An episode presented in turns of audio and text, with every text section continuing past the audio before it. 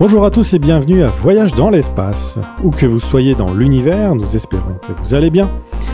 Ici Florent Meunier et je suis en compagnie de Claude Lafleur qui aujourd'hui va répondre à plusieurs questions que l'on nous pose régulièrement, à savoir une fois lancé, qu'advient-il de toutes nos sondes, satellites et autres pièces détachées de fusées Bonjour Claude. Bonjour Florent, bonjour tout le monde. Euh, écoutez, euh, juste dire que c'est très plaisant de préparer ce genre de balado-là, qui est donc une série de questions-réponses toutes simples. J'espère que vous, vous aimez la formule. En tout cas, faites-nous le savoir parce que c'est très agréable à faire. Et si vous aimez le résultat, ben, il y a plein de thématiques comme ça qu'on peut aborder. Ça n'empêche pas qu'on va faire les autres genres de balado. Mais si vous aimez la formule, dites-nous-le. Puis si vous n'aimez pas, dites-nous-le aussi. C'est toujours important. On, tient compte hein, de votre opinion.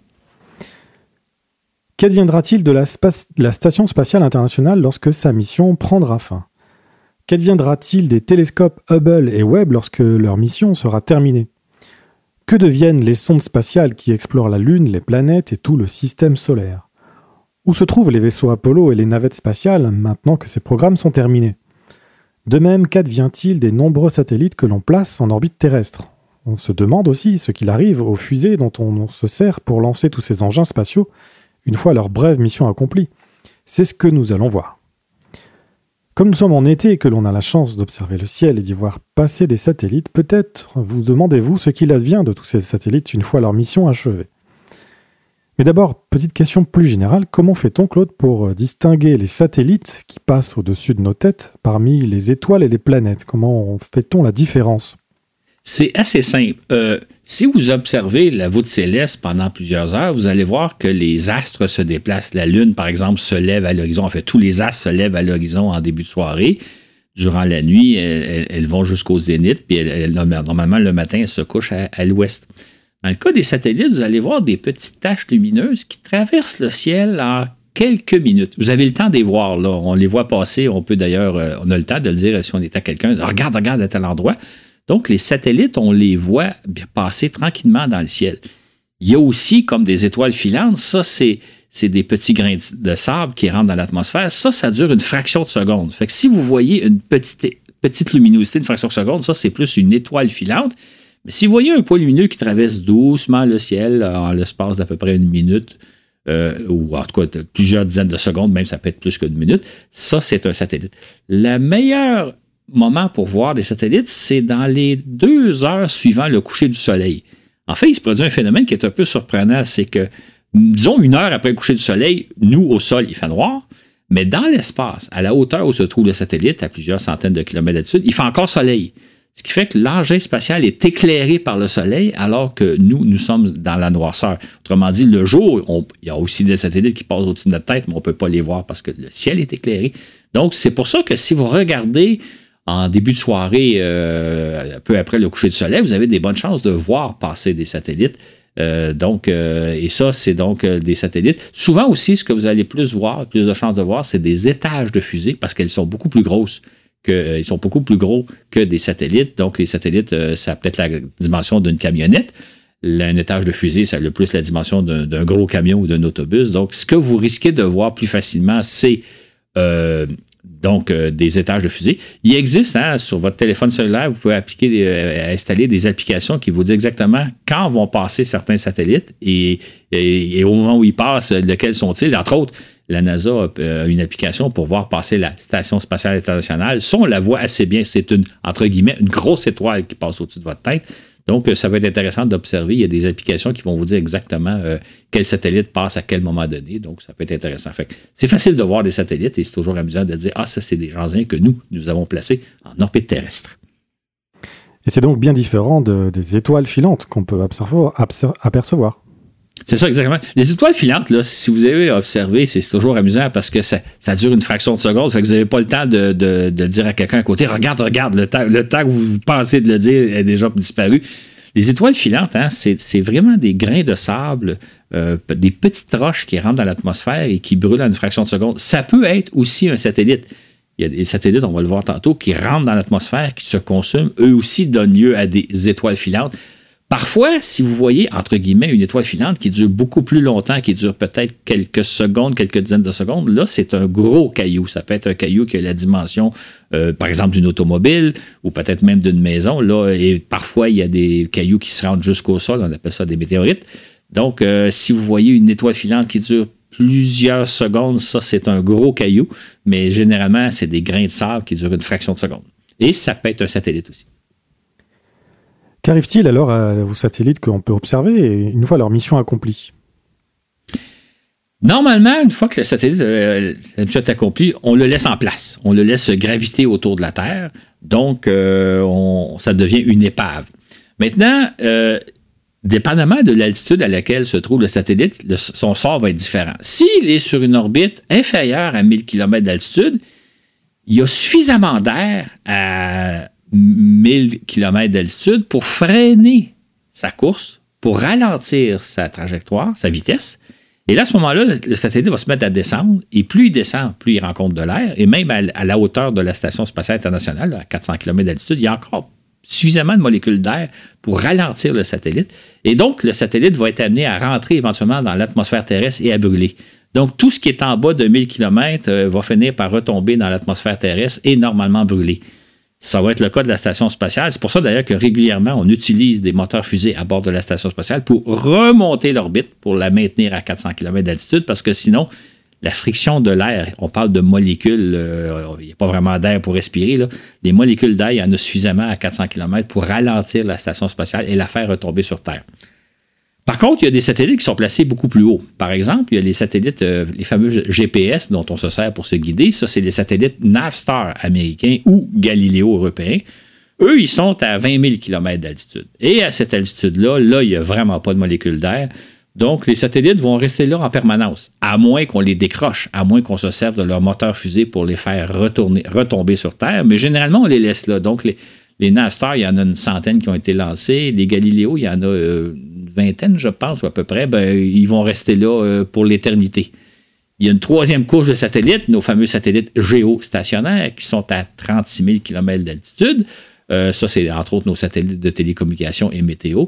Eux aussi, à 36 000 km d'altitude, il n'y a plus de molécules d'air. Ils vont rester là éternellement en orbite. D'ailleurs, c'est intéressant parce qu'on on lance des satellites en orbite géostationnaire depuis les années 60. Là. Entre autres, le Canada a lancé des, des ANIC, euh, les, Américains ont lancé des Intelsat.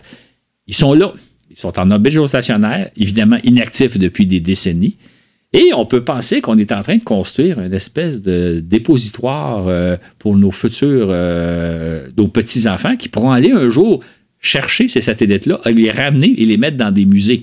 Un peu comme quand on trouve euh, dans le fond des océans des, galions romains euh, ou, espagnols ou grecs ou quelque chose comme ça, des vieux bateaux dans la Méditerranée. Là. Il y en a qui sont enfouis sous la vase et qu'on finit parfois par déterrer.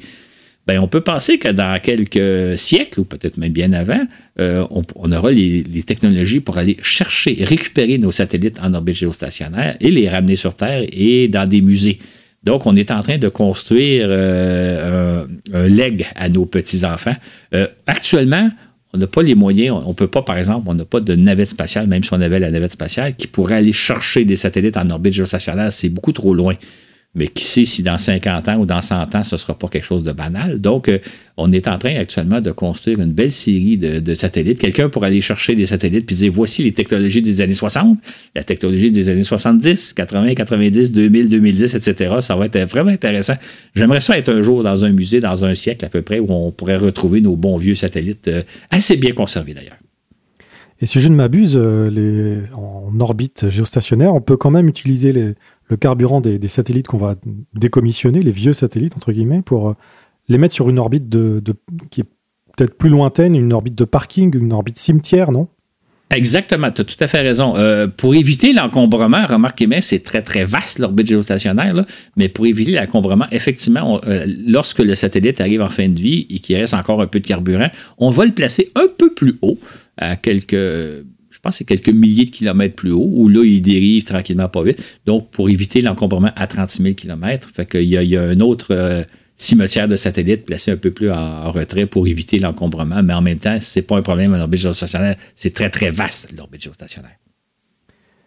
Il y a donc des satellites euh, plus proches qui finissent par brûler dans l'atmosphère. Est-ce que c'est un peu comme des étoiles filantes? Est-ce qu'on peut donc en voir se consumer? Exactement. C'est pour ça, comme je le disais un peu plus tôt, si vous voyez l'étoile filante, c'est probablement un grain de sable qui rentre dans l'atmosphère, mais ça peut être un satellite. Euh, les satellites sont beaucoup plus gros, mais sont en bonne partie constitués de vide par rapport à, un grain de sable ou un petit caillou. Donc, euh, le satellite va brûler aussi assez rapidement dans l'atmosphère. Donc, c'est pour ça que ce que vous voyez, ça pourrait être la rentrée d'un satellite. Remarque, c'est relativement rare dans le sens qu'il y a beaucoup, beaucoup moins de satellites qui rentrent dans l'atmosphère terrestre chaque jour que de grains de sable, que de petits cailloux. Donc, ça se pourrait que parmi les étoiles filantes que vous voyez, il y ait parfois un satellite. Mais on ne peut pas le savoir, par contre, on ne peut pas faire la différence. On parle de plus en plus d'installer sur orbite terrestre des constellations de satellites, c'est-à-dire des centaines, voire des milliers de machines placées à la même altitude, pour remplir une même mission, comme par exemple un service Internet à très haute vitesse accessible n'importe où sur Terre, comme l'offrent les réseaux Starlink de SpaceX et OneWeb. La constellation des Starlink, justement, devrait compter des dizaines de milliers de satellites, déjà plus de 4500 ayant été lancés. Avec celle de OneWeb qui compte déjà 600 satellites, plusieurs autres constellations sont en préparation. Qu'arrivera-t-il donc à tous ces satellites circulant dans la même portion d'altitude?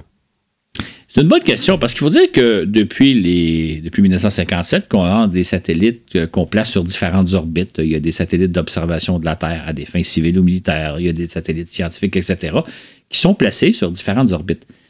Là, ce qu'on est en train de faire avec des constellations, c'est de placer une série de satellites sur une, à une même altitude. Pas nécessairement sur une même orbite. Ils ne sont pas à la queue leu Ils peuvent être sur différentes orbites, mais toujours à la même altitude. Par exemple, euh, les Starlink sont à, je pense, c'est 600 km d'altitude, ou à peu près c'est ça, 600, 650 550, je crois. 550 km d'altitude, ou c'est quelque chose comme ça. Fait que là, on se retrouve avec un grand nombre de satellites à la même altitude. Il y a donc un peu le risque de collision, surtout que dans le cas de Starlink, on parle de plusieurs milliers de satellites. Dans le cas de OneWeb, ben, c'est 600 satellites. Et il y a d'autres constellations en préparation. Fait que là, ça commence à poser un problème parce que plus il va y avoir de satellites à la même altitude, plus il y a des risques de collision. Donc, euh, là, il faut procéder. Alors que, je reviens aux satellites des années 50, 60, 70, 80, on les laissait sur place et naturellement, ils finissent par descendre, retomber sur Terre, brûler dans l'atmosphère terrestre. Dans le cas des constellations, ben, il faut être un peu plus vigilant. Donc, il, va falloir procéder euh, au fait que chaque fois qu'un satellite euh, a, terminé sa carrière, il est rendu en fin de vie, le décrocher de l'orbite et l'amener à rentrer dans l'atmosphère terrestre le plus rapidement possible. Le plus rapidement possible, on parle de deux semaines ou deux mois. Il n'y a pas urgence en la matière, mais il ne faut pas les laisser sur place. Ça va être particulièrement le cas de la constellation Starlink, parce que si un jour il y a 40 000 satellites en fonction, plus ceux qui ont déjà servi mais qui ne, sont, qui ne servent plus. Incidemment, la, durée de vie d'un satellite Starlink nous indique que SpaceX est de l'ordre de 5 ans. Donc, le, vieillissement se fait assez rapidement. Bien, il va falloir évidemment procéder systématiquement au décrochage de ces satellites-là et les amener à brûler dans l'atmosphère.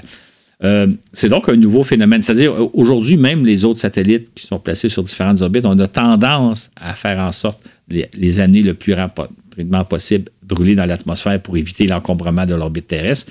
Euh, c'est ce qu'on fait de plus en plus, ce qu'on ne faisait pas dans les années 60, 70, 80, mais on fait ça de plus en plus. Mais dans le cas des constellations, ça va même devenir une obligation. Sinon, l'opérateur de la constellation risque d'avoir de gros problèmes parce que s'il y a collision entre deux satellites, ça crée des débris, ça crée davantage de satellites et débris qui risquent de, causer d'autres collisions donc d'entraîner un effet domino qui pourrait rendre l'orbite totalement inutilisable. C'est le danger qui guette Starlink s'ils ne font pas attention. Euh, mais euh, normalement, ils vont décrocher leurs satellites au fur et à mesure qu'ils n'en auront plus besoin. Et alors, on en parlait en introduction, qu'adviendra-t-il de nos honorables télescopes spatiaux Hubble et Webb? Dans le cas d'Hubble, Hubble euh, gravite autour de la Terre à 600 km d'altitude. Ça veut dire que normalement, il va perdre de l'altitude et éventuellement rentrer dans l'atmosphère terrestre. Euh, quand vous êtes à 600 km d'altitude, ça va prendre quelques. Actuellement, on avait des petits moteurs fusils qui le maintiennent en place. Il est encore en fonction. Hubble, il travaille, il, fait encore des observations. Mais quand on va terminé, ben là, on va le laisser dériver et, tranquillement, il va descendre vers la Terre et pour éventuellement brûler dans l'atmosphère terrestre, à moins que il y a l'idée de peut-être aller éventuellement le récupérer, comme ça va se passer dans quelques décennies, peut-être dans 20 ou 30 ans. On a peut-être le temps, entre-temps, de développer des technologies pour le rapporter sur Terre. C'est d'ailleurs une idée que Elon Musk a eue, il est en discussion avec la NASA. Je pense que dans un premier temps, ce qu'Elon Musk voudrait faire, c'est d'aller arrimer un petit tâche fusée sur le Hubble pour le garder en orbite suffisamment longtemps pour le temps qu'on développe les technologies nécessaires pour éventuellement le récupérer. Personnellement, je trouverais ça absolument formidable si on pouvait rapporter Hubble sur Terre et le mettre dans un musée. C'est pour moi, dans, l'histoire de l'astronomie, il y a quelques grands télescopes historiques, dont les, premières lunettes euh, qu'a utilisé Galilée. On en a quelques exemplaires. Hein. Galilée a, fabriqué euh, des télescopes, des, lunettes astronomiques qui, a donné à différentes personnes. Je ne sais pas si on a la lunette originale qui s'est servie dans les années 1510, euh, 1509 pour observer le ciel la première fois, mais les télescopes utilisés par Galilée, c'est un outil historique. Dans le cas d'Hubble, ça serait la même chose. Ce serait formidable de le rapporter sur Terre. J'ouvre une parenthèse. Si un jour vous allez à Washington, euh, il y a un musée spatial extraordinaire, le National Air and Space Museum. Il y a, on pourrait dire, il y a Hubble 2, c'est-à-dire ils en font toujours deux exemplaires au cas où il y aurait des problèmes avec un. Il, a Hubble 2, il est au musée, on peut voir ce que ça a l'air. C'est un vrai télescope. Il aurait pu être lancé si on avait développé les budgets. Donc, il y a déjà un Hubble 2 dans le musée, on peut l'observer. Ce serait extraordinaire d'avoir l'original. Quant à Webb, euh, comme on en a parlé, Webb, lui, il est situé au point Lagrange 2, euh, à 1,5 million et demi de kilomètres de la Terre. Il est donc euh, entre, entre la Terre et Mars, si je peux dire, en tout cas du côté de Mars, mais toujours dans l'axe Terre-Soleil, de l'autre côté, donc vers l'extérieur du système solaire. Euh, à un million et demi de kilomètres, évidemment, il n'y a pas de molécules d'air. Le, télescope va rester comme ça éternellement à cet endroit-là. D'ailleurs, il n'est pas le seul. Il y a déjà plusieurs autres télescopes qui ont été lancés dans les années 90-2000 euh, qui ont fini leur, carrière, mais qui sont restés là. Donc, euh, en fin de carrière, dans quoi? Une vingtaine d'années, une trentaine d'années, il va devenir une épave, puis il va rester là à tout jamais. À moins, encore une fois, que dans quoi? Dans un siècle, on allait le récupérer puis le rapporter sur Terre, on ne sait jamais. Mais lui, il est, destiné à rester éternellement dans l'espace, alors que Hubble va finir par brûler dans l'atmosphère terrestre si on ne va pas le chercher. Maintenant, quel est le plus vieux satellite qui gravite encore de nos jours en orbite terrestre, Claude? C'est une, question amusante hein, qui est souvent posée d'ailleurs. C'est un satellite américain qui a été lancé le 17 mars 1958 et qui s'appelle Vanguard 1. Avant-Garde 1. C'est le deuxième satellite placé en orbite par les Américains, le premier étant Explorer 1. Le Vanguard, euh, il a donc été placé il y a 64 ans en orbite. Il est encore donc euh, dans l'espace et on pense qu'il va rester encore euh, jusqu'en l'an 2200. Il y a encore un bon 200 ans à, graviter autour de la Terre. il faut savoir qu'il est à une altitude qui varie entre 600 et 3000 km d'altitude il y a encore de l'air où il se trouve, mais le satellite, d'abord, c'est un tout petit satellite qui a à peu près la grosseur d'une boule de quille, qui pèse un kilo et demi. Donc, euh, il est très petit, il, est moins sujet à la traînée atmosphérique, aux molécules d'air, que de gros satellites euh, comme Hubble, par exemple. Donc, c'est un petit boulet, on pourrait dire presque un petit boulet de canon qui est en orbite autour de la Terre, qui, et qui, devrait encore euh, être là pour 200 ans, à moins que... Je me demande, moi, je me suis posé en préparant le, le balado actuel, me dis, est-ce qu'il n'y aura pas des entreprises privées, mettons dans, un siècle par exemple, qui auront le, but d'aller chercher, récupérer toutes sortes de satellites qui traînent en orbite pour les ramener sur Terre, euh, un peu comme nos archéologues qui vont chercher des, navires anciens au fond des océans, etc. Donc, peut-être qu'il y aura des entreprises privées qui vont dire on va aller chercher le Vanguard. À ma connaissance, on sait exactement sur quelle orbite il est, on sait exactement où il est, mais évidemment, ce serait un défi technique d'aller récupérer une espèce de boule de quille. C'est quand même très, très petit. Il faut la repérer exactement où elle est puis la ramener sur Terre. Mais théoriquement, on pourrait le faire. On pourrait même le faire actuellement, mais ça serait une, un peu chasser une aiguille dans une botte de foin. Et à noter que pour l'anecdote, euh, Vanguard 1, c'est aussi le premier satellite à avoir utilisé des cellules photovoltaïques pour euh, générer son électricité de bord. Exactement. D'ailleurs, une, euh, autre détail amusant, c'est qu'il y avait un récepteur radio euh, sur satellite-là, et les ingénieurs avaient oublié de mettre un bouton ou une commande pour l'arrêter qui fait que pendant des années de temps, le satellite continuait d'envoyer des données alors que plus personne ne voulait l'écouter. on était rendu ailleurs et euh, on espérait qu'un jour l'émetteur radio allait mourir de sa belle mort, ce qui est arrivé, mais les ingénieurs avaient oublié de mettre une commande qui permettait d'arrêter l'émetteur radio. Évidemment, par la suite, euh, on a fait attention de dire quand on n'a plus besoin de satellite, il faut éteindre son émetteur radio, sinon ben, ça fait de l'interférence. Et donc, euh, la production totale d'électricité de, de, ces petits panneaux solaires euh, a voisiné les 1 watt. C'est ça. en comparaison, hein. Oui, oui, en comparaison, la, station spatiale euh, produit 110 kilowatts.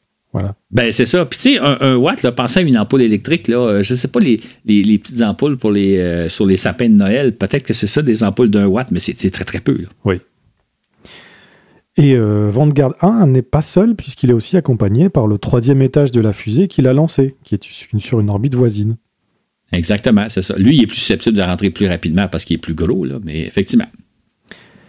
Et qu'est-il arrivé aux premiers Spoutnik, les cousins euh, soviétiques euh, qui ont été lancés en 57 on sait que effectivement les, les, soviétiques ont lancé Sputnik 1 le 4 octobre 57, puis Sputnik 2 un mois plus tard, le 3 novembre. Sputnik 2, c'est le satellite à bord duquel il y avait une chienne, le Laika.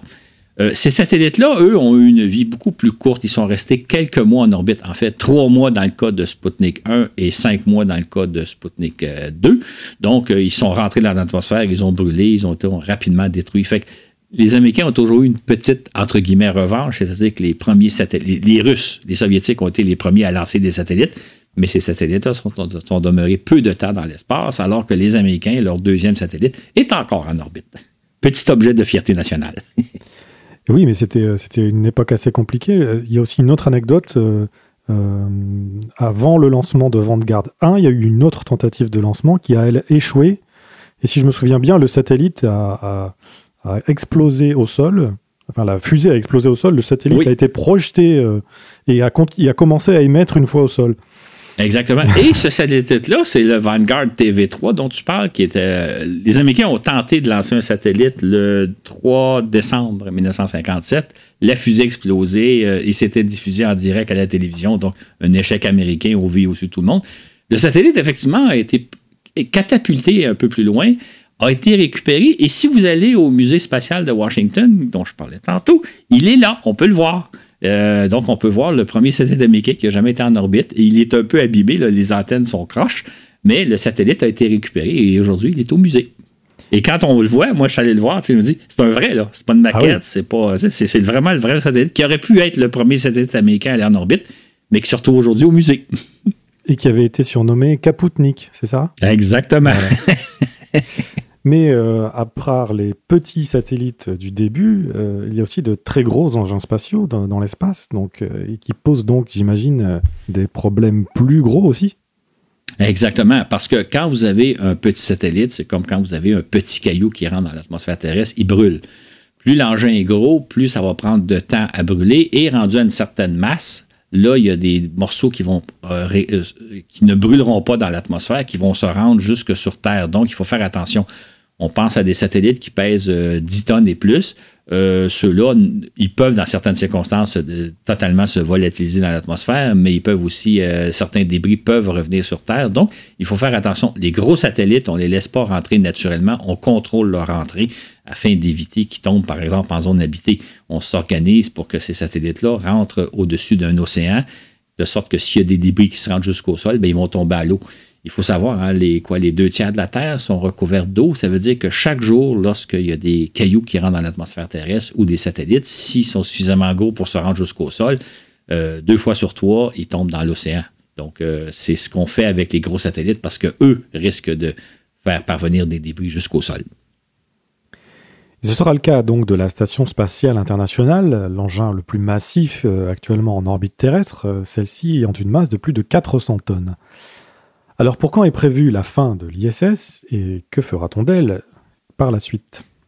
Il est actuellement prévu d'opérer la station spatiale jusqu'en 2030. Ce sera probablement à peu près à ce moment-là que le programme va prendre fin, peut-être en 2031, là, mais on, parce que 2030, peut-être que pour vous et moi, ça paraît un peu loin. On est juste en 2023, mais dans le domaine spatial, c'est après-demain. Donc, on, on, arrive au terme du programme. Et là, effectivement, il va falloir procéder à la destruction du satellite. Ce qui est intéressant, c'est qu'il faut savoir, euh, il y a euh, ce qu'on appelle le cimetière des satellites, c'est-à-dire un endroit sur Terre où justement on dirige les gros satellites pour faire en sorte que s'il y a des morceaux de ces satellites-là qui parviennent jusqu'au sol, ils vont tomber dans l'océan. Le cimetière des satellites se trouve dans le Pacifique, évidemment, le plus grand océan, dans la partie sud, au, large de l'Australie, au nord-ouest de l'Australie, il y a une grande zone très, très peu habitée où il n'y a à peu près pas d'îles, il n'y a à peu près personne. Donc, c'est là qu'on dirige les gros engins spatiaux pour faire en sorte que s'il y a des débris qui se rendent, ben, ils vont tomber à l'eau. Ça va être le cas de la Station spatiale internationale. Donc, euh, normalement, vers 2030-2031, On il y aura évidemment plus personne à bord. On va se servir des, moteurs fusées de la station, ou en fait d'un vaisseau progresse normalement, pour amener la station à rentrer dans l'atmosphère. Enfin, la rentrée va se faire probablement au-dessus de l'Afrique et la friction va faire en sorte que la station va se désintégrer au-dessus du Pacifique. Et il y a sûrement des pièces qui vont se rendre jusqu'au sol parce qu'une station de 400 tonnes, euh, il, y a, beaucoup de matière et tout ne brûlera pas dans l'atmosphère. Donc, il y a des débris qui vont tomber euh, dans l'océan. Et on peut penser qu'à ce moment-là, il y a quand même des, avions de repérage qui vont filmer la scène. On va voir, c'est comme la rentrée d'une météorite. Donc, on va la voir se briser en mille morceaux, euh, mille, mille, et une petites comètes dans l'atmosphère terrestre, et il y a des débris qui vont arriver à l'eau. On ne pourra probablement pas les récupérer parce qu'ils vont tomber dans le fond des océans, mais il n'y a pas de doute qu'il y a un certain nombre de débris. Euh, vous savez, les engins qui pèsent 10 tonnes et plus posent problème avec des risques de débris qui se rendent jusqu'au sol. Ça fait qu'on peut imaginer qu'une station de 400 tonnes, il y a beaucoup de matière qui vont se rendre jusqu'au sol. Donc, il va falloir faire attention. Il ne faudra pas la laisser aller comme ça, euh, qu'elle rentre n'importe où parce que ça pourrait être dangereux. Est-ce que ça a été la même problématique pour euh, les précédentes stations orbitales, Skylab, Salyut ou Mir? Exactement, parce que là, on parle d'engins qui pèsent, euh, des, les Salyut pesaient une vingtaine de tonnes, Skylab pesait 75 tonnes, donc il, fallait procéder à leur entrée contrôlée dans l'atmosphère. Ce qu'on n'a pas toujours réussi, c'est ça qui est intéressant, c'est-à-dire que la plupart des, vaisseaux euh, Salyut ont été précipités vers le cimetière du Pacifique Sud. Dans le cas de Skylab, les gens vont peut-être se souvenir, en fait, les plus vieux d'entre nous, qu'on en avait perdu le contrôle. C'est-à-dire que euh, au terme du programme Skylab, d'ailleurs, on va en parler dans un prochain balado euh, du Skylab, la suite de, Skylab. Euh, dans le cas du Skylab, la NASA avait espéré maintenir la station spatiale en orbite jusque dans les années 80 et que des équipages de la navette spatiale pourraient retourner à bord du Skylab, soit voir dans quel état il est, ou peut-être même conduire certaines expériences. Sauf que dans les années 70, euh, il y a eu des tempêtes solaires un peu plus intenses qu'on l'avait prévu, ce qui a eu pour conséquence de précipiter le Skylab vers la Terre et le Skylab est rentré dans l'atmosphère terrestre en juillet 1979 hors contrôle. C'est-à-dire que là, on ne pouvait pas savoir exactement où il allait s'abattre. Il aurait pu tomber n'importe où sur Terre, euh, soit au-dessus de l'Afrique, soit au-dessus de l'Europe, soit au-dessus des Amériques, etc. Par chance, par chance, il est naturellement tombé dans le cimetière des satellites. Donc, il s'est ramassé dans le Pacifique Sud, au large de l'Australie, mais il y a quand même quelques morceaux de Skylab qui ont survécu et qui se sont qui ont abouti en territoire euh, australien, c'est-à-dire dans des déserts d'Australie. On a récupéré quelques réservoirs du Skylab. Il y a eu quelques morceaux, évidemment, aucune victime. Donc, euh, ça s'est bien passé, mais on a vraiment été chanceux parce qu'il aurait pu tomber au-dessus de l'Amérique ou au-dessus de l'Europe. Il faut savoir juste un détail, hein, même s'il était rentré au-dessus de l'Amérique euh, ou d'une région habitée, les probabilités de faire des dommages sont quand même assez minces. On a juste à penser à l'accident de Columbia, la, navette spatiale Columbia en, février 2003. Euh, la navette est rentrée au-dessus du sud des États-Unis. elle est passée comme au-dessus de Los Angeles, elle est passée même presque jusqu'à Houston, et donc tombée en zone habitée. Mais même s'il y a des, même des débris qui se sont ramassés dans un stationnement de centre d'achat, il n'y a personne qui a été victime au sol. Donc, euh, les probabilités sont quand même assez minces, mais évidemment, on ne prendra pas de chance. Dans le cas des, des les Soviétiques ont lancé une dizaine de Salyut, on en a parlé dans des balados récemment. Euh, ils ont normalement toujours contrôlé la rentrée des Salyut dans, euh, dans l'atmosphère terrestre, sauf le cas du Salyut 7, qui, dont ils ont perdu le contrôle au début des années 90. Et, et le satellite s'est donc rentré dans l'atmosphère au large de au-dessus du Pacifique, mais au large de l'Amérique du Sud. De sorte que certains morceaux ont abouti, entre autres en Argentine. Il y a eu des pièces qui sont ramassées donc euh, en territoire qui ont été récupérées. Encore là, aucune victime. Mais on a été chanceux parce que le satellite aurait pu rentrer en zone beaucoup plus habitée. Mais euh, c'est un des exemples où les Soviétiques ont perdu le contrôle de leur station spatiale. Donc, mais il ne faut pas faire ça. Je rajouterai un détail. Euh, peut-être que certains de vous s'en rappelleront ou pas, mais Lorsqu'il y, oh, il, y a eu la même chose avec la station Mir. Euh, Mir, euh, donc une station beaucoup plus importante. Je pense que Mir pesait une centaine de tonnes. Euh, mais aussi, il a fallu assurer la rentrée contrôlée de cette station-là, l'amener donc à se détruire dans le cimetière des satellites. Maintenant, ce que je voulais souligner, c'est que peut-être certains d'entre vous se rappelleront, c'est qu'à l'époque où Mir devait rentrer dans l'atmosphère terrestre, on nous rapportait que Nostradamus aurait prédit que la station Mir allait s'écraser au-dessus de Paris et que ce serait la fin du monde. C'était une prédiction totalement farfelue, véhiculée par quelqu'un dont on connaît le nom, mais on ne savait pas qu'il était un Nostradamusien, qui s'appelle Paco Rabanne. Si vous connaissez les parfums Paco Rabanne. Paco Rabanne, supposément, qui interprétait certains centuries de Nostradamus à l'effet qu'il avait annoncé que Mir provoquerait la fin du monde en soi, c'était absurde de penser que la rentrée d'une station spatiale, à d'ailleurs, il pourrait y avoir des blessés au sol dans les pires circonstances, mais en aucune façon, ça pourrait déclencher la fin du monde.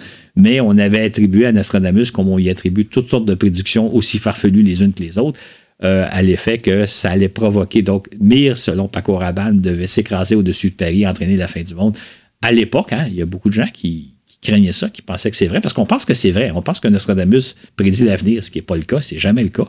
Moi, à l'époque, je disais aux gens, non, non, il n'y a pas à s'inquiéter, ça n'a aucun sens. Les gens disaient, ouais, mais M. Lafleur, on ne sait jamais. je disais, non, on, le sait, ça n'avait pas d'allure. Mais pourtant, il y a des gens qui y ont cru. Aujourd'hui, ça fait sourire. Et donc, ce sera la même chose pour la station orbitale euh, qu'opèrent en ce moment les Chinois?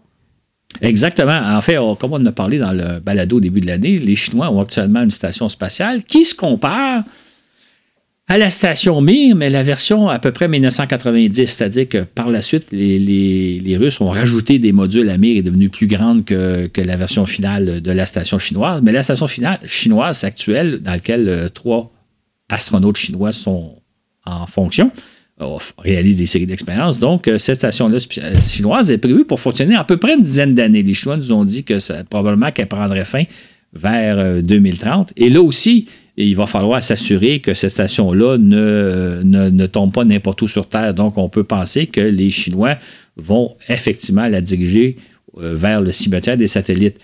Je mets un doute, on peut penser, parce que les Chinois sont beaucoup moins euh, soucieux de, protéger l'ensemble de, l'humanité de leurs déchets spatiaux.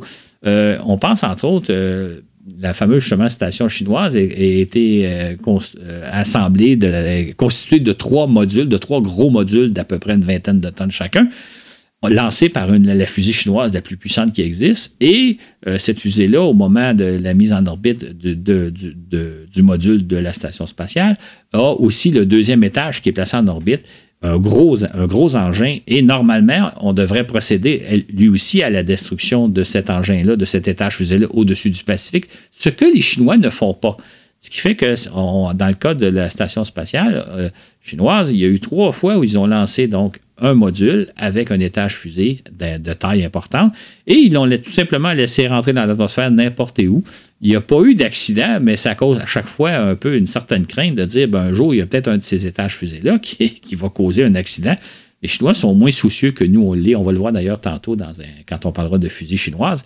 Donc, on imagine que dans le cas de leur station spatiale, ils ne laisseront pas comme ça rentrer n'importe où dans l'atmosphère terrestre, mais euh, ça va probablement être le cas, mais ça reste à voir pareil.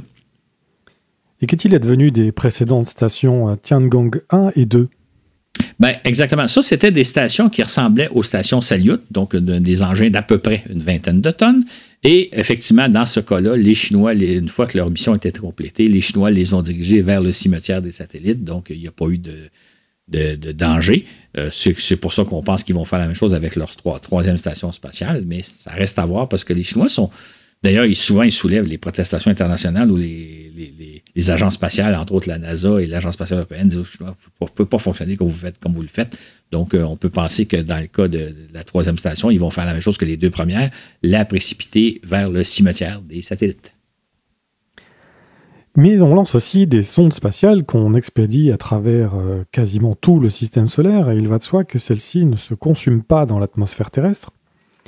Que deviennent donc les sondes qu'on place en orbite autour de la Lune pour l'étudier une fois leur mission complétée?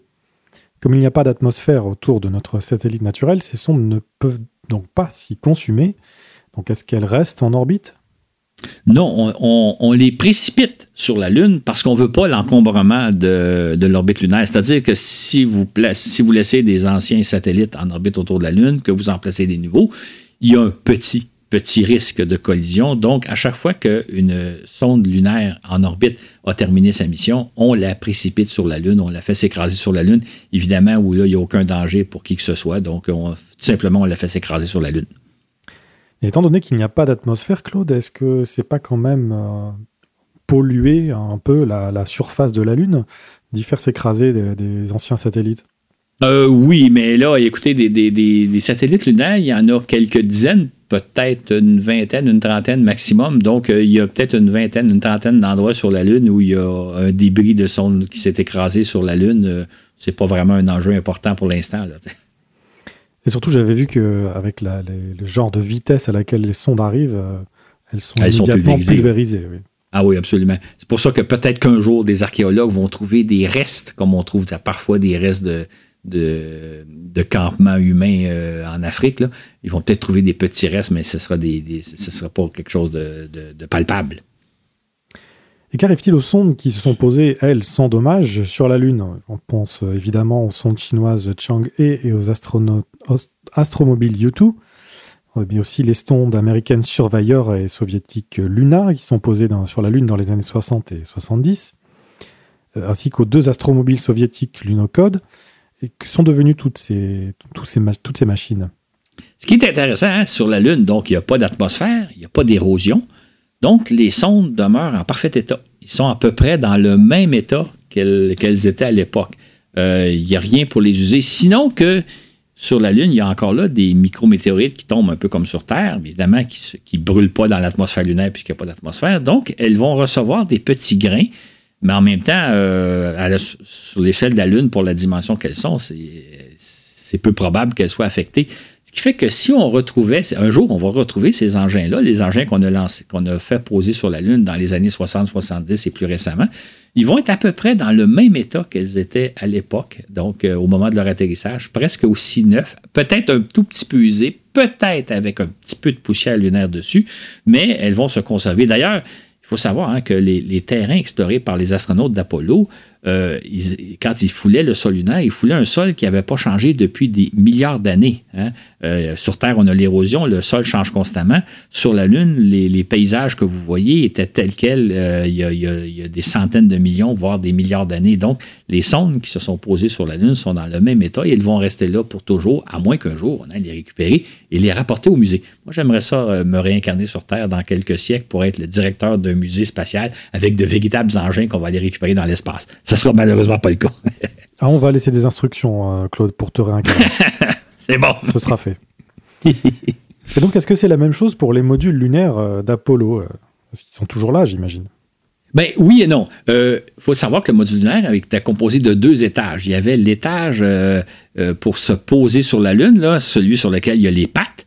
Et ça, ça restait à la base euh, donc, eux sont là, ils sont dans le même état qu'ils étaient au moment où les astronautes ont quitté la Lune. Et il y a l'étage supérieur euh, à bord duquel prenait place l'équipage qui décollait de la Lune pour aller rejoindre la capsule Apollo et revenir sur Terre. Fait que cet étage-là, une fois qu'il avait terminé sa mission, on l'envoyait s'écraser sur la Lune. Donc, encore là, un, débris euh, qui s'est pulvérisé à la surface de la Lune qui fait que si on retournait sur les sites d'Apollo, on retrouvait l'étage de base dans son état tel quel, où il n'y a à peu près euh, rien de changé depuis l'émission Apollo. Par contre, la partie supérieure n'existe plus. Et qu'est-il arrivé au module lunaire euh, d'Apollo 13, qui, comme chacun sait, euh, ne s'est pas posé sur la Lune, mais a servi de canot de sauvetage pour l'équipage? Exactement. il, faut comprendre, hein, les astronautes d'Apollo 13 se sont rendus jusqu'à la Lune, ils ont fait le tour de la Lune, ils sont revenus vers la Terre avec le module lunaire et eux, ils étaient à bord du module de commande Apollo.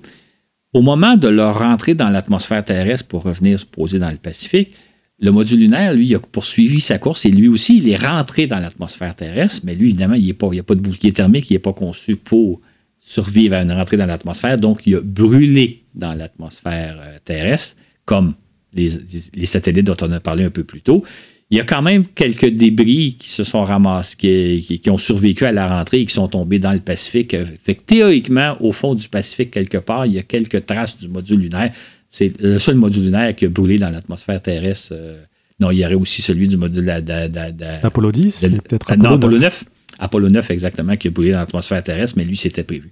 Donc, le, module lunaire d'Apollo 13 est revenu sur Terre comme la capsule, mais lui, évidemment, il a, il n'a pas survécu à la traversée de l'atmosphère. Et qu'advient-il des traces de pas des astronautes? Est-ce qu'elles existent encore ou bien est-ce que euh, le vent solaire ou bien la poussière lunaire les a effacées? Et non, c'est ça qui est intéressant, hein. c'est que, tu sais, si sur Terre, euh, si vous marchez dans la neige euh, l'hiver, c'est pas long que les traces disparaissent parce que soit qu'il neige par-dessus ou le vent les efface.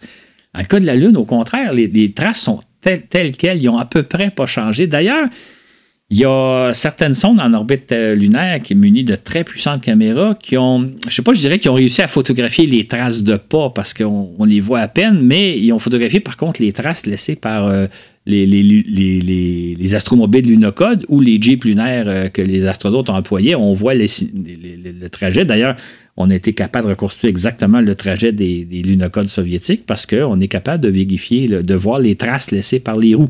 Donc, les traces euh, laissées par Neil Armstrong et Buzz Aldrin sont, euh, euh, sont, telles quelles. ils n'ont pas été touchés. comme je disais tantôt, hein, les astronautes ont exploré un paysage qui n'avait pas changé depuis des milliards d'années. Ben, là où ils sont allés, les traces qu'ils ont laissées n'ont pas changé depuis des décennies. Et si on n'y retourne pas, si on laisse tel quel le site, il va être tel quel dans des millions d'années. Et est-ce qu'un jour, justement, on pourra retourner sur ces sites euh, explorés par les astronautes d'Apollo et puis euh, observer le, drapeau euh, flotter au vent? Ça va être tentant, hein? ça va être tentant d'y retourner. on peut penser que dans quelques décennies, lorsque ça va être plus facile d'aller sur la Lune, il y a peut-être des entreprises privées qui vont vouloir retourner sur le site pour voir. ça va soulever un problème entre guillemets d'éthique, c'est-à-dire est-ce que c'est des sites qu'on peut aller sur lesquels on peut retourner? Ou au contraire, euh, ce sera des sites protégés où euh, on n'y va pas. Euh, on pourra à la rigueur envoyer entre guillemets des drones survoler le site pour voir un peu de plus près ce qu'il y a de l'air, mais je pense qu'on, surtout le site d'Apollo 11, on va sûrement se dire pas touche. Peut-être que même on mettra un dôme dessus pour le protéger, un peu comme Stonehenge ou je sais pas trop. Mais je veux dire, théoriquement, ça serait possible, mais ça serait peut-être quoi saccager l'environnement si on, si on envoyait des explorateurs sur le site d'Apollo 11 marcher par-dessus les traces des astronautes, surtout que, comme je viens de le dire, les traces sont telles quelles. S'ils avaient été effacés, c'est un peu différent, mais là, ça serait euh, effacer les traces de Neil Armstrong et de Buzz Aldrin, ça serait, je pense, scandaleux. Mais le site va exister tel quel et qui sait si dans quelques siècles, ça ne deviendra pas une, espèce d'attraction touristique. Peut-être un peu comme Stonehenge où on n'a pas accès directement au site, mais en périphérie du site. Euh, ce sera peut-être quelque chose comme ça. Oui, ben, parce qu'on connaît les humains, on sait tout de suite qu'ils vont rester, laisser les restes de pique-nique euh, au milieu du site, ce serait, ce serait pas propre. Exactement, ce serait scandaleux. Surtout qu'on effacerait des tasses qui, théoriquement, vont rester là pendant des, millénaires, des millions d'années même. Et qu'ont laissé derrière eux euh, les astronautes d'Apollo sur la Lune? J'imagine qu'il doit y avoir des, des, instruments ou des, des emballages qui sont toujours présents. Exactement. En fait, ils ont laissé pas mal de matériel. D'abord, euh, évidemment, on pense à l'étage de base du module lunaire, mais aussi à chaque fois qu'ils étaient sur la Lune, ils déployaient des instruments scientifiques, euh, notamment des sismomètres, des, appareils de mesure de rayons cosmiques, etc. Donc, ces appareils-là sont là tels quels. Euh, on t'a mentionné tantôt le drapeau américain. Le drapeau américain, il est là. dans, dans, certains cas, on sait que le drapeau est tombé au moment du décollage du module lunaire, donc il repose au sol. Dans d'autres cas, il est probablement planté tel qu'il est là. Peut-être que la toile elle-même a été percée par des micrométéorites, mais le, drapeau devrait être tel quel. Et il faut savoir aussi que juste avant de décoller, les astronautes, pour alléger leur module lunaire, se sont débarrassés le plus possible de matériel. Donc, ils ont jeté par les hublots euh, différents équipements, dont euh, les bottes euh, pour marcher sur la Lune, dont le, le sac à dos qu'ils avaient. Ils ont donc tout simplement ouvert la porte et jeté ça par-dessus bord. Ils ont jeté aussi des sacs de déchets, des restants de lunch, possiblement des couches, parce, qu'ils portent des couches, etc. C'est ce que j'avais dit, voilà. C'est ça, hein, c'est ce qu'on rapporte assez souvent. Donc, euh, au pied de l'échelle du module lunaire, ben, il y a des déchets. C'est comme hein, les gens qui vont explorer le mont Everest, là, ils, montent avec des déchets, ils les laissent sur place. Bon, maintenant, il y, a, il y, a, des politiques pour dire vous devez redescendre vos déchets. Mais les humains sont comme ça. On va quelque part, on consomme, on jette nos déchets comme s'ils allaient disparaître dans la nature. Et, euh, J'ajouterais, hein, euh, les astronautes d'Apollo, ils reflètent un peu la façon dont on vivait dans les années 60, période que moi j'ai connue, où à l'époque, hein, les déchets, on ne les recycle pas. Les déchets, on ne les envoie pas non plus dans des centres de tri ou quelque chose du genre. On les on les jette tout simplement dans l'environnement.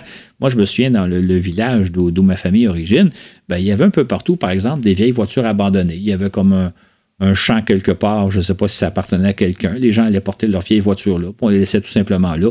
Évidemment, on jetait tout à l'eau, on jetait tout. Euh, ce qui fait qu'à l'époque, on ne pensait pas à, à protéger l'environnement.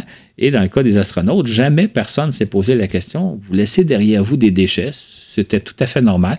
Je ne suis pas certain que les prochains astronautes qui vont aller sur la Lune vont pouvoir fonctionner de la même façon. On va leur dire, écoutez, C'est ça exactement, mais ça montre un peu le changement de paradigme, le changement de société dans lequel on vit.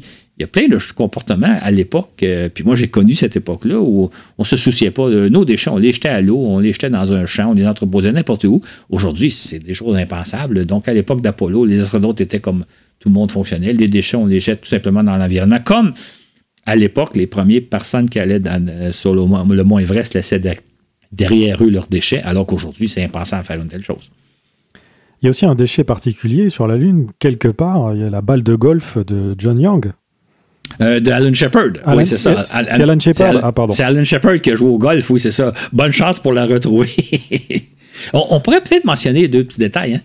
Un des instruments qui est peut-être en fonction encore, mais je ne sais pas si on s'en sert encore, c'est que les astronautes d'Apollo, comme les Soviétiques, avaient placé sur la Lune des petits miroirs pour euh, servant à mesurer les distances Terre-Lune à l'aide d'un rayon laser. C'est-à-dire qu'ils ont installé donc une cible laser sur le sol lunaire et à partir de la Terre, on pouvait envoyer un rayon laser pour mesurer exactement les variations de distance entre la Terre et la Lune. Et entre autres, les deux euh, astromobiles Lunocode étaient possédaient un, miroir laser conçu par la France.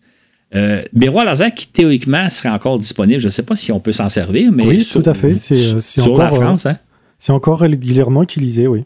Oui, c'est encore. OK, on, fait encore ce genre de mesures-là, tu sais. Fait que les Français ont installé sur la Lune deux miroirs, deux cibles laser, comme les astronautes d'Apollo, qu'on peut théoriquement se servir encore aujourd'hui. Depuis une cinquantaine d'années, on explore aussi la planète Mars à l'aide de sondes qu'on place en orbite ou qui se posent sur la planète rouge. On pense bien entendu aux sondes Mariner, Viking et Insight, mais également aux astromobiles Spirit, Opportunity, Curiosity, Perseverance, ainsi qu'à l'hélicoptère Ingenuity. Alors pour commencer, que deviennent les sondes qu'on place en orbite autour de Mars une fois leur mission accomplie? Euh, On sait que Mars possède une atmosphère aussi, mais qui est 100 fois moins dense que la nôtre. Est-ce que c'est suffisant pour se faire consumer euh, les sondes? Ben, exactement. Hein. Euh, comme dans le cas de la Lune ou dans le cas de la Terre, on précipite les sondes vers l'atmosphère pour les détruire. Et effectivement, même si l'atmosphère euh, martienne est 100 fois plus ténue que la Terre, c'est suffisant quand même pour que les, sondes y brûlent. D'ailleurs, quand on envoie des engins se poser sur la planète Mars, on doit les équiper de boucliers thermiques pour leur permettre de traverser l'atmosphère, sinon, ben, elles brûleraient en cours de route. Donc, on précipite les sondes martiennes une fois que leur mission est terminée dans l'atmosphère où elles se consument, où elles brûlent comme euh, nos satellites en orbite terrestre. Mais n'y a-t-il pas alors euh, le danger de contaminer la planète avec ces sondes euh, qui pourraient receler des micro-organismes venus de la Terre? Exactement, c'est un danger réel. C'est pourquoi toutes les sondes qu'on envoie vers Mars sont stérilisées. On prend d'énormes précautions. On ne sait pas jusqu'à quel point elles sont efficaces, mais on a d'énormes précautions pour ne pas que ces sondes-là emportent avec elles des micro-organismes terrestres, qui, aussi surprenant que ça peut se paraître, ils pourraient survivre à huit mois de traversée dans l'espace euh, Terre-Mars à des températures extrêmement froides et soumis à des rayons, à des radiations, pourraient survivre au fait qu'elles vont passer, par exemple, plusieurs années en orbite autour de Mars pendant que la sonde effectue sa mission, et peut-être éventuellement euh, se ramasser à la surface de la planète Mars.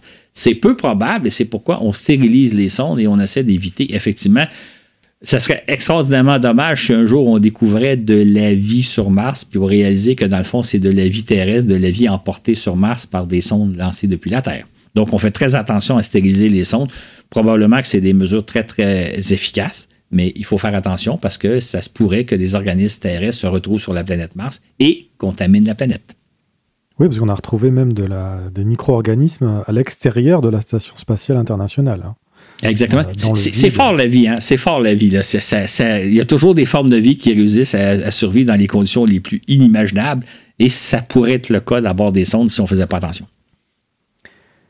Et donc les sondes qui se sont posées, elles, en douceur sur le sol martien, en tout cas pour la plupart en douceur, euh, est-ce qu'elles vont demeurer euh, comme sur la Lune, quasiment éternelles? C'est une bonne question. La réponse est un peu oui et non. C'est-à-dire que, euh, d'abord, il y a une atmosphère sur Mars, comme on en a parlé, donc il y a une certaine usure qui va se produire. Euh, pas autant que sur Terre, euh, donc on n'a pas un phénomène d'érosion aussi important sur Mars que sur la Terre, étant donné la, faible atmosphère terrestre, mais il y a quand même un phénomène d'érosion. Euh, on l'a vu d'ailleurs, on en a parlé entre autres euh, au début d'année avec la, sonde InSight et même au passé aux deux, rovers euh, Spirit et Opportunity qui ont fini par périr parce que victimes des, vents martiens, des tempêtes de sable ont, qui ont entravé leur fonctionnement. Donc, il y a une certaine usure des sondes martiennes euh, que subissent les sondes martiennes, contrairement aux sondes lunaires. Maintenant, cette usure-là, étant donné qu'il n'y a pas le cycle de l'eau, il n'y a pas les tempêtes de sable, ben, il y a des tempêtes de sable, mais beaucoup plus, moins intenses que sur Terre. Il n'y a évidemment pas de tempêtes de, pluie, de neige, etc. Donc, il y a une certaine usure de ces sondes-là. Ils vont se détériorer avec le temps, mais on parle probablement en termes de siècles. C'est-à-dire que si on allait par exemple, un jour retourner sur le site des sondes Viking qui se sont posées sur Mars à l'été 1976, probablement qu'elles sont dans un assez bon état, assez bien conservées, puis elles vont l'être comme ça pour un bon bout de temps, mais elles auront subi un certain dommage euh, imposé par l'atmosphère de Mars, et contrairement aux sondes lunaires. On a aussi envoyé des sondes étudier la planète Vénus, et certaines l'ont fait depuis l'orbite et d'autres s'y sont posées. C'est le cas notamment des fameuses sondes soviétiques Venera qui, dans les années 60 et 70, sont parvenues jusqu'à la surface de Vénus, d'où elles nous ont transmis de précieuses données malgré les conditions infernales qui règnent sur cette planète.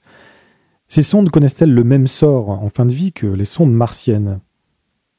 En fait, euh, on peut penser qu'il y a deux sortes de sondes. Il y a les sondes orbitales, euh, qui, une fois qu'ils ont fait leur mission autour de Vénus, on les précipite dans l'atmosphère de Vénus. Et on sait que Vénus a une atmosphère 100 fois plus dense que celle de la Terre, donc ces sondes-là brûlent dans l'atmosphère vénusienne. C'est intéressant de penser, hein? Sur Terre, il y a une certaine atmosphère. Sur Mars, elle est 100 fois plus faible. Sur Vénus, elle est 100 fois plus intense. On est comme juste dans le milieu. Quant aux sondes qui se sont posées sur la planète Vénus, on pense aux sondes Venera, sondes soviétiques, euh, elles se sont posées dans un environnement extrêmement rigoureux. Euh, là, sur Mars, il y a beaucoup plus d'érosion, il y a beaucoup plus de phénomènes euh, comparés à ce qu'on retrouve sur Mars. Donc, elles sont sûrement assez abîmées, surtout dans l'enfer dans lequel elles vivent. Je ne sais pas dans quel état elles sont. Est-ce qu'on pourrait encore. Sûrement qu'on retrouverait des traces aujourd'hui de ces sondes-là qui se sont posées sur, Vénus il y a une cinquantaine d'années, mais dans quel état elles sont et combien de temps elles vont subsister? Euh, on sait que la température à la surface de, Vénus est de 450 degrés Celsius. Ça, ça fait fondre le plomb. Donc, le métal, la matière dont est faite ces sondes-là est peut-être en train de, fondre, de se dissiper. Fait qu'est-ce qui reste de ces sondes-là? Mais on peut parier, par contre, que la durée de vie euh, doit être relativement courte. Peut-être qu'elles n'existent plus à l'heure actuelle ou si elles existent encore, euh, elles vont disparaître relativement rapidement. Fait que je ne sais pas dans quel état. Puis évidemment, Vénus étant un enfer, je ne pense pas qu'on peut imaginer qu'un jour, on va retourner sur ces sites-là pour voir dans quel état sont ces sondes. En tout cas, ça va prendre des technologies dont on ne peut pas imaginer l'existence aujourd'hui. Le 8 décembre 1995, la NASA place pour la première fois en orbite autour de Jupiter une sonde Galileo. Celle-ci étudiera Jupiter et son cortège de satellites durant près de 8 années. Et qu'elle est donc devenue au terme de sa mission?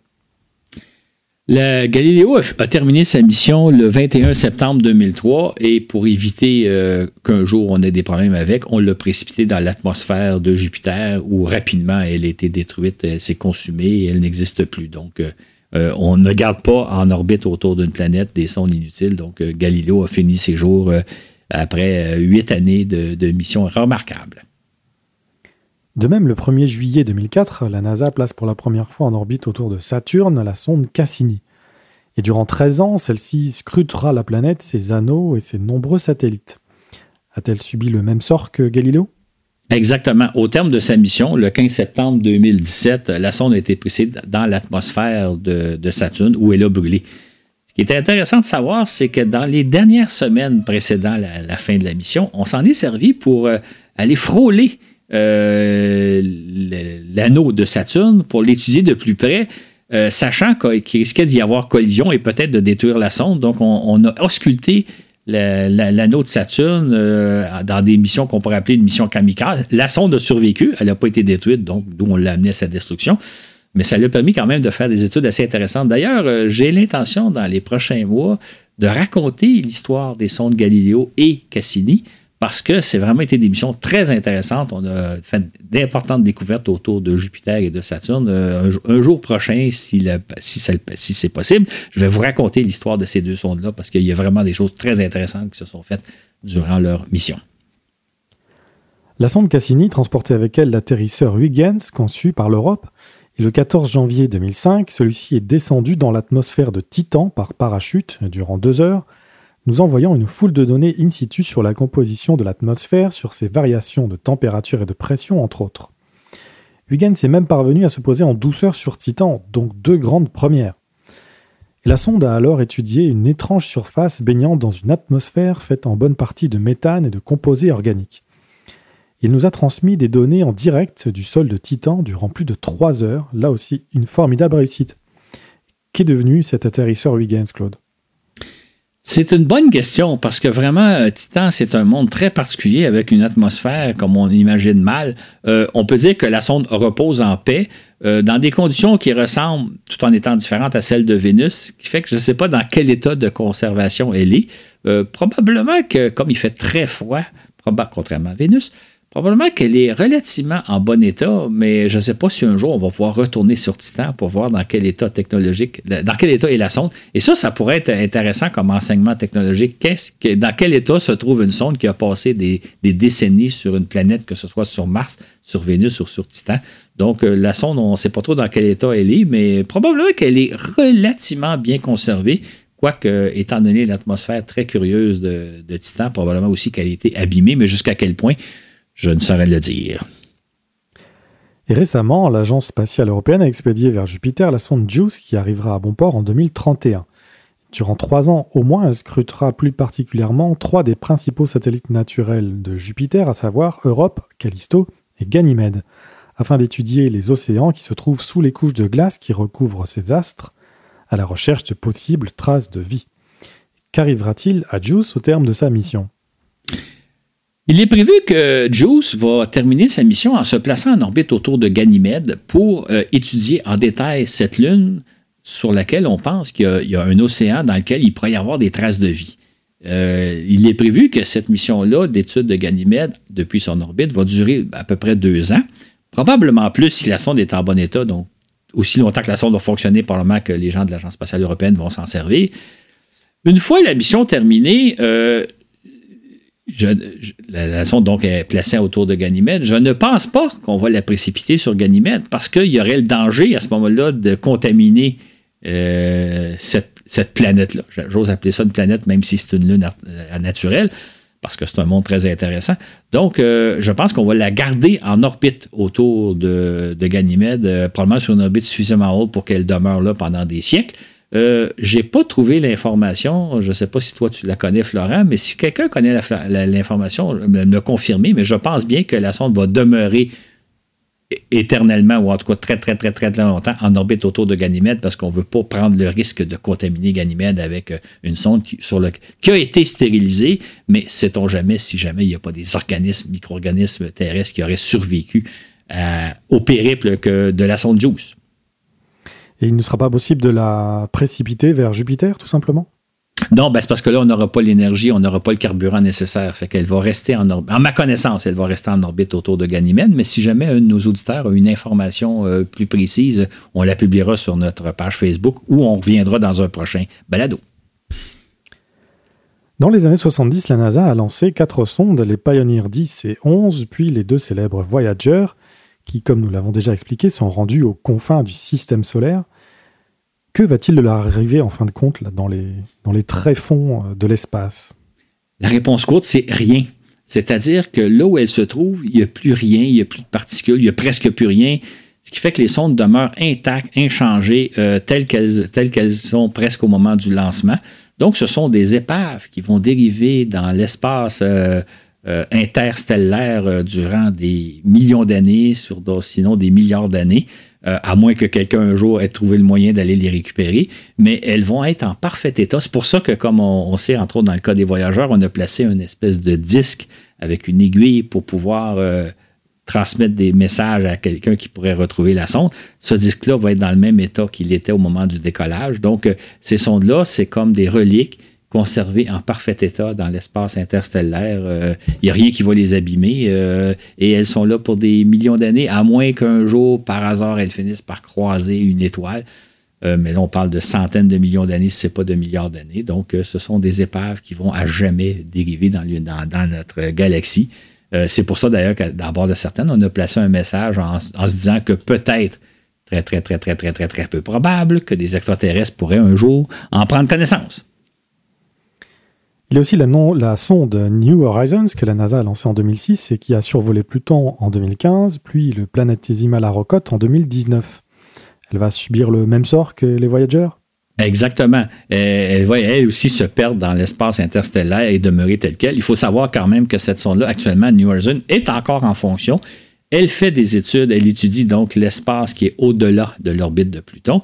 Donc, c'est une sonde en fonction, mais éventuellement, ces instruments scientifiques vont mourir de leur belle mort et la sonde va continuer à dériver exactement comme les Pioneer et les voyageurs. Il y a aussi, dis-tu, une foule d'autres sondes qui gravitent autour du Soleil. Donc, de quelle sonde s'agit-il? Dès, les années, euh, dès 1959 et dans les années 60, on a lancé des sondes, soit, des fois des sondes qui devaient aller se placer, par exemple, autour de la Lune, mais qui ont manqué leur mission et qui ont poursuivi leur course et se sont placées autour du Soleil. On a lancé évidemment des sondes pour étudier le Soleil. On a lancé aussi des sondes qui sont allées survoler, entre autres, euh, la planète Mars, on pense à Mariner 4, euh, Vénus, on pense à Mariner 5. On a lancé des sondes qui sont allées étudier la planète Mercure. Euh, d'autres qui sont allés étudier des comètes, des astéroïdes. Donc, il y, a, une quantité de sondes qui ont été placées en orbite autour du Soleil et qui vont demeurer là. Au départ, on parlait, on était romantique, les premières sondes qu'on a lancées, on disait que c'était des petites planètes artificielles. L'homme lançait autour du Soleil des petites planètes artificielles. Il y en a des dizaines et des dizaines qui ont accompli des missions, soit auprès de comètes, auprès de d'autres planètes, auprès d'astéroïdes, qui actuellement sont placées sur des orbites plus ou moins entre, on pourrait dire, entre Mercure et Mars elle dérive là, elle tourne autour comme des milliers d'autres astéroïdes. Donc, euh, il y a un paquet de sondes et euh, elles sont conservées en bon état. Que va-t-il leur arriver? Est-il possible qu'elles finissent par se consumer euh, dans l'atmosphère du Soleil, par exemple? Non, parce qu'à l'altitude où elles sont, elles sont suffisamment loin du Soleil où il n'y a rien qui va freiner leur course. Ça fait que elles vont rester en orbite comme, la Terre, comme les petits astéroïdes qu'on a découverts par milliers. Donc, elles sont là. Euh, peut-être qui sait si un jour on n'ira pas les récupérer parce qu'elles vont être conservées à peu près dans le même état. Ils vont, vont, ils vont utiliser un peu plus que les sondes euh, voyageurs et Pioneer parce qu'elles sont plus proches du Soleil, il y a plus de particules, il y a plus de micro euh, euh, météorites, donc elles vont être légèrement abîmées, mais essentiellement, elles vont rester telles quelles et on pourrait théoriquement aller les récupérer, ce qui serait toute une opération pour les ramener dans un musée. Et dans quel état de conservation sont-elles? Est-ce qu'elles sont euh, endommagées par le bombardement incessant de particules solaires? Ce qui serait intéressant de voir, ça serait, de, comme il y a des micro-météorites, il y a des micro-particules, probablement qu'entre autres, leurs panneaux solaires sont, comme un peu des passoires percés de milliers de petits trous euh, minuscules. Leur, leur, leur coque, leurs parois probablement aussi ont été légèrement abîmées, mais ça serait par des microparticules. Donc, à, l'œil, probablement qu'elles apparaissent à peu près intactes, mais en les examinant de près, on verrait y ont des petits trous. Mais grosso modo, elles doivent, elles doivent être à peu près dans le même état qu'elles sont, sinon ben, percées par des milliers de petits, petits trous. Et qu'en est-il des sondes qui euh, explorent euh, Uranus ou Neptune? Ce qui est malheureux, c'est qu'on n'en a lancé aucune. En fait, les deux plus lointaines planètes du système solaire n'ont été survolées brièvement que par Voyageur 2. Aucune sonde ne s'est rendue jusqu'à ces planètes-là. Aucune sonde n'a étudié en détail euh, Uranus et Neptune comme on l'a fait avec Jupiter et Saturne avec Galileo et Cassini. Donc, c'est dire que ces planètes-là, on connaît très, très peu de choses à leur sujet. C'est-à-dire que c'est simplement Voyageur 2 qui a passé quelques jours dans le parage de ces deux planètes-là, nous envoyant des photos et prenant des mesures. Mais tout est à apprendre de ces planètes-là. et c'est pour dire à quel point elles sont si loin de nous que même 50 euh, ans pour voyageurs, on n'a pas encore, on n'est pas parvenu encore à envoyer des sondes pour les étudier. Il y a des projets sur les tables à dessin, des projets qui sont peut-être réalisés dans les années 2040-2050, mais pour l'instant, on connaît très très peu de choses au sujet de ces planètes-là, même si on a l'impression qu'on les connaît relativement bien. Tout est à découvert à leur sujet. Bien entendu, tous ces satellites, vaisseaux habités et sondes interplanétaires sont lancés à l'aide de fusées Qu'arrive-t-il donc à celle-ci On sait que ces fusées sont constituées de deux ou trois étages et utilisent assez souvent des fusées d'appoint, des boosters, comme c'était le cas pour la navette spatiale et pour Ariane. Que deviennent tous ces composants une fois qu'ils ont accompli leur travail, Claude? J'ai l'impression que ça cache un petit scandale. Quand on lance une fusée, par exemple une fusée Ariane ou dans le cas de la navette spatiale, mais non, une fusée Ariane, on va prendre une fusée Ariane, les fusées Delta, le premier étage retombe dans l'océan dans l'océan euh, Atlantique. Donc, au large de Cap Canaveral et au large de Kourou, il y a des centaines de restes d'étages fusées. Euh, l'étage lui-même, euh, probablement qu'au moment de l'impact dans l'océan, se brise en morceaux, mais les moteurs fusées, eux, probablement demeurent intacts. Ça veut dire qu'au fond de l'océan Atlantique, il y a probablement des milliers de moteurs fusées, de fusées américaines, de fusées européennes et autres, qui jonchent le sol. Euh, soit dit en passant, il y a des entreprises privées, il y a des explorateurs qui sont allés récupérer les restes du premier étage de la fusée Saturne V ayant servi à lancer Apollo 11. On a donc récupérer euh, quelques moteurs fusées qui ont servi à lancer Apollo 11. Donc, euh, une fois qu'on lance euh, une fusée, ben, le premier étage, on le laisse tomber à l'eau. donc, on pollue un peu nos océans quand on fait ça. C'est un peu à, l'image des, années des années 60-70 où on jetait nos choses à l'eau. Tant qu'au deuxième étage, et une fois leur mission accomplie, ils ont atteint une attitude telle que lorsqu'elles retombent dans l'atmosphère terrestre, elles se consument c'est intéressant de penser que c'était un peu la façon dont on fonctionnait dans les années 60. C'est-à-dire que dans les années 60, euh, on se sert de quelque chose. Quand on a le plus besoin, on le jette tout simplement à l'eau. C'est un peu ce qu'on fait avec nos fusées. Il y a aussi le cas particulier des fusées russes et chinoises. Que se passe-t-il dans leur cas? Ce qui est un peu surprenant dans leur cas, c'est que euh, ces fusées-là sont lancées non pas sur le bord de l'océan, les cosmodromes euh, chinois, euh, certains cosmodromes russes et chinois, en les cosmodromes russes et certains cosmodromes chinois ne sont pas sur le bord de l'eau, donc les premiers étages tombent au sol. Dans le cas des Soviétiques, on lance, euh, on passe au cosmodrome de, de qui est situé dans le désert du Kazakhstan. Il y a un endroit au Kazakhstan où les étages de fusée tombent. C'est un désert, il y a peu ou pas de population, donc euh, il y a, ben, quelque sorte un cimetière de vieux étages de fusée. Dans le cas des Chinois, la population, et le pays étant beaucoup plus peuplé, euh, le premier étage retombe, j'oserais dire, en zone habitée. C'est-à-dire qu'il y a des villages pas très loin des bases de lancement chinois qui reçoivent parfois des, étages de fusée. Il est arrivé certains incidents, nous ont rapporté les Chinois, où des étages de fusée sont tombés dans des villages. Ils ont endommagé des maisons. À ma connaissance, il n'y a pas eu perte de vie. Mais je veux dire, les Chinois procèdent d'une façon qu'on ne peut pas imaginer aujourd'hui. On ne peut pas imaginer que nous, on lancerait des fusées, que, par exemple SpaceX ou la NASA lancerait des fusées qui risquaient de menacer des, zones habitées. En Chine, ça se produit. Donc, euh, les Chinois et les Russes, euh, les premiers étages ne tombent pas à l'océan, ils tombent sur des territoires. Dans le cas des Russes, c'est un désert où il y a peu ou pas, grand monde. En Chine, ben, c'est une toute autre problématique. Il y a aussi le cas unique des fusées Falcon 9 de SpaceX, dont le premier étage et la coiffe sont récupérés. Exactement. Euh, ça, c'est une grande réussite de SpaceX, d'Elon Musk, d'avoir conçu une fusée dont on peut récupérer le premier étage. Euh, si vous avez suivi des lancements de Falcon, c'est toujours spectaculaire. Moi, aujourd'hui encore, je les suis quand, les, les, lancements ont lieu à des heures raisonnables. C'est quand même spectaculaire de voir que le premier étage monte jusqu'à une centaine de kilomètres d'altitude, revient dans l'atmosphère terrestre à une vitesse suffisante pour ne pas brûler dans l'atmosphère et vient se poser sur une plateforme qui est parfois située en mer, parfois même euh, sur le territoire de Cap Canaveral. Donc, euh, c'est très spectaculaire. Fait que ce a réussi quelque chose d'assez bien, c'est-à-dire qu'au lieu que les étages tombent tout simplement à l'océan, comme on le fait dans le cas des, fusées américaines et dans le cas d'Ariane, les étages des SpaceX sont récupérés. Et la coiffe aussi. Les coiffes, euh, c'est la, partie supérieure de la fusée qui, recouvre le satellite. Euh, elles retombent dans l'atmosphère, elles rentrent dans l'atmosphère, elles tombent à l'eau et elles sont récupérées et réutilisées. Donc, c'est une performance assez remarquable qu'a réussi SpaceX et avec sa, fusée euh, Falcon 9. Oui, à noter à propos de ces coiffes, si jamais vous ne l'avez pas vu, il y a parfois des caméras qui sont sur les coiffes. J'imagine qu'il y a des caméras à chaque fois, mais euh, SpaceX a diffusé des images euh, de, la rentrée dans l'atmosphère des coiffes, des, demi-coiffes euh, des Falcon 9. C'est assez impressionnant comme image. Absolument, absolument. Si vous avez, si vous avez pas vu, vous pouvez retrouver des, y, a les rediffusions sur, YouTube, là, mais si vous avez la chance de voir des lancements de Falcon 9 ou de Falcon Heavy, c'est toujours très impressionnant. C'est tout un spectacle. Et euh, rajouter aussi, je, finirai avec ça, euh, c'est que SpaceX avait aussi envisagé de récupérer le deuxième étage, mais ça s'est avéré trop compliqué par la suite. Mais, donc le, deuxième étage se consume aussi dans l'atmosphère. C'est ça, exactement. Au moins, il laisse pas de traces derrière lui. Exactement. Et donc, on cherche de plus en plus à concevoir des fusées réutilisables. Pourquoi on ne l'a pas fait dès le départ? Je dirais deux raisons. La première, c'est que dans les années 50-60, quand on, recevait des fusées, j'en parlais tantôt, hein, quand on n'a plus besoin de quelque chose, on le jette tout simplement dans l'environnement sans s'en préoccuper. Euh, dans le village où j'habitais, on abandonnait les vieilles carcasses automobiles sans s'en soucier. le concept des fusées a été un peu bâti à cette époque-là, c'est-à-dire que la fusée, c'est un engin qui va ne servir qu'une seule fois et quand on n'en a plus besoin, on le jette à l'eau ou il brûle dans l'atmosphère.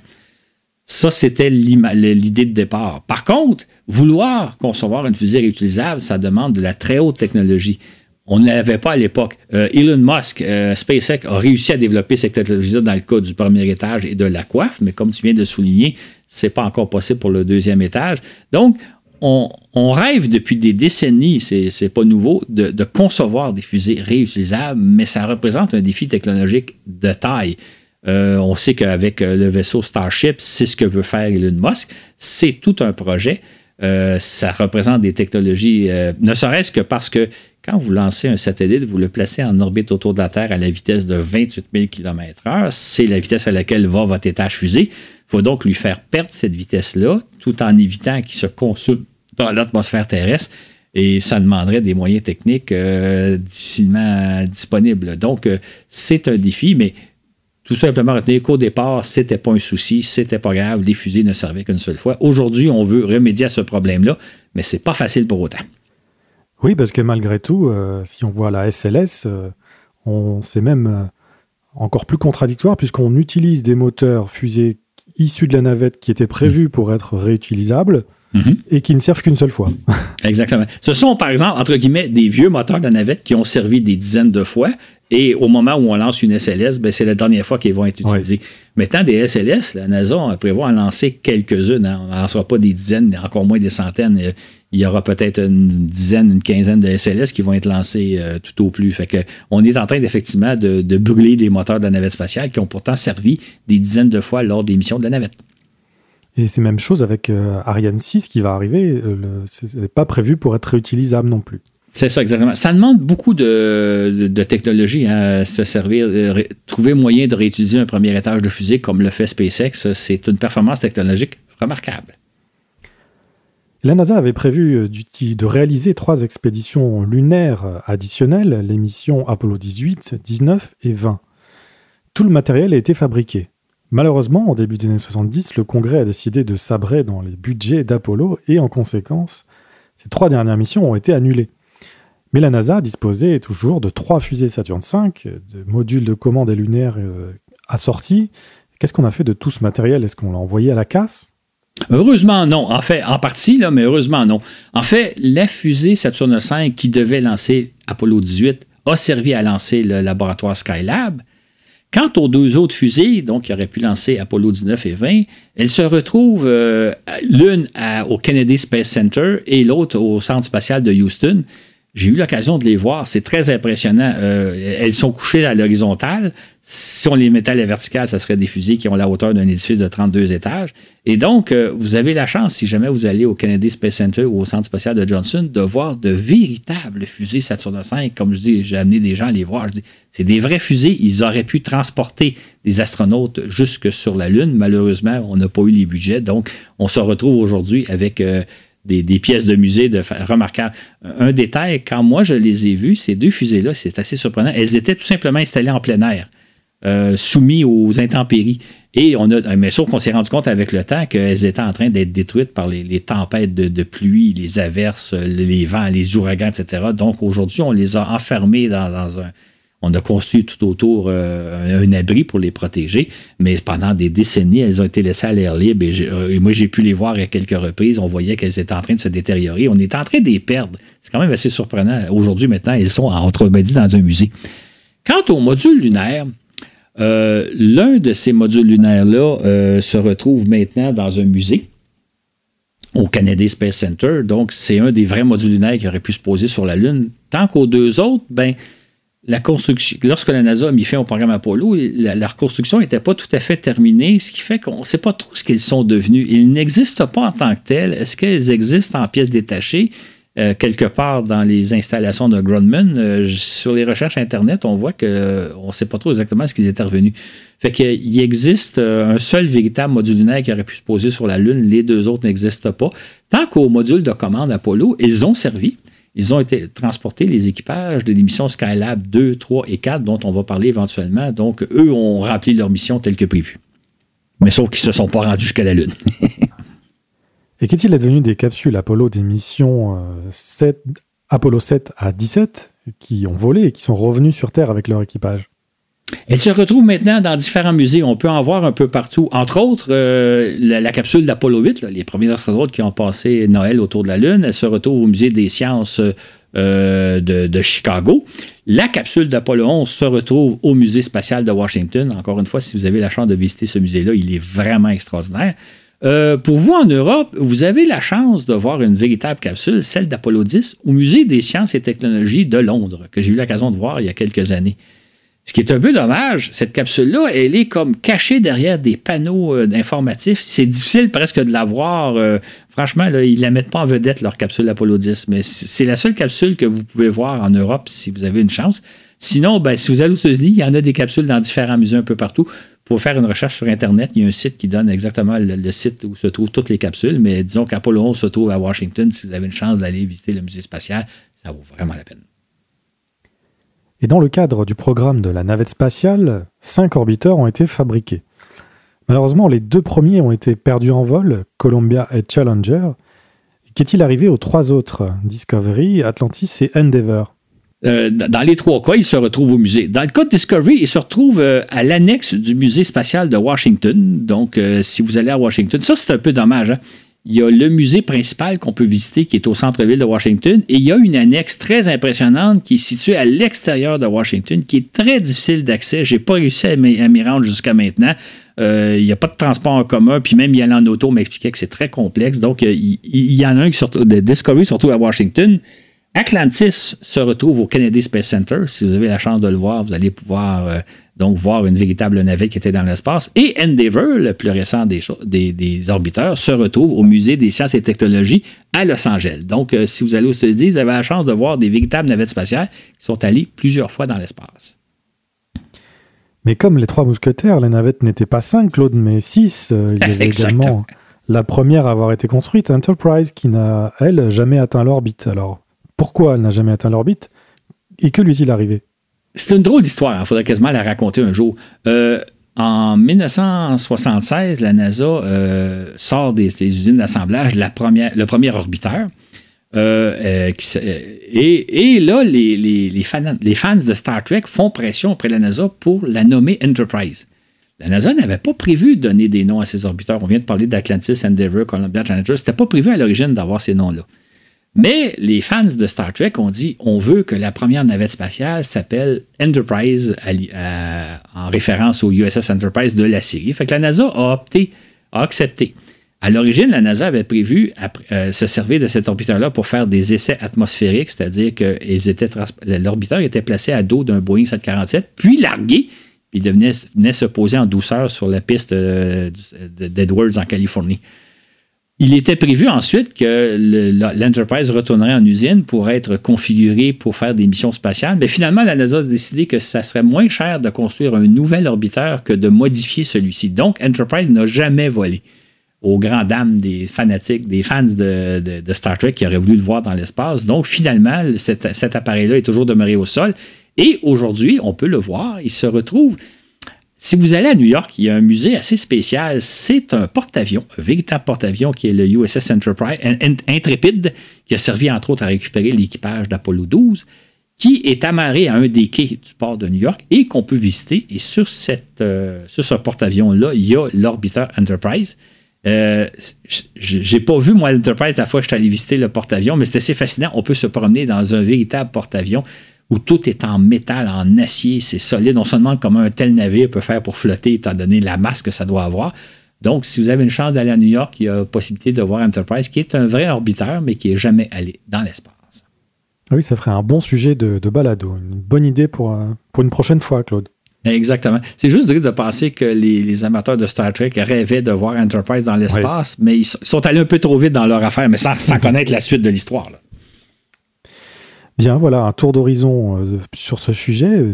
Que deviennent nos sondes et nos satellites Si vous avez d'autres euh, idées et des interrogations, comme on vous l'a dit, n'hésitez pas à nous en faire part. Dans la mesure du possible, évidemment, on fera, se fera un plaisir de, répondre à vos questions, Claude. Exactement. Et si vous avez aimé cette formule-là, faites-nous le savoir. Et si, si vous n'avez pas aimé ou s'il y a quelque chose que vous n'aimez pas dans cette formule-là, dites-nous-le. On est vraiment toujours très intéressé d'avoir votre opinion. On en tient compte. Peut-être que parfois, on, vous répond peut-être pas, on essaie de le faire, par contre, mais sachez qu'on vous lit puis on tient compte de vos, de vos commentaires et vos suggestions. Merci à toi, Claude, et puis à une prochaine. À une prochaine.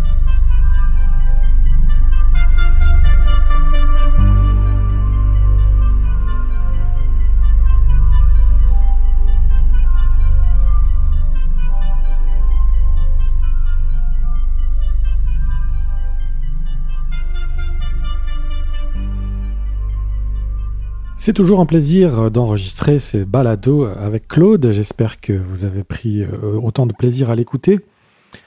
Je remercie au nom de toute l'équipe, toutes les personnes qui nous soutiennent autant sur les réseaux, que ce soit Facebook, SoundCloud ou encore Apple Podcast. Ça fait toujours plaisir de lire vos gentils commentaires.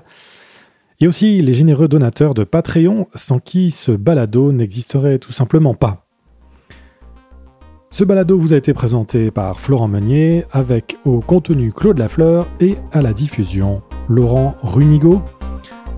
Sur ce, et où que vous soyez dans l'univers, à bientôt pour un autre voyage dans l'espace.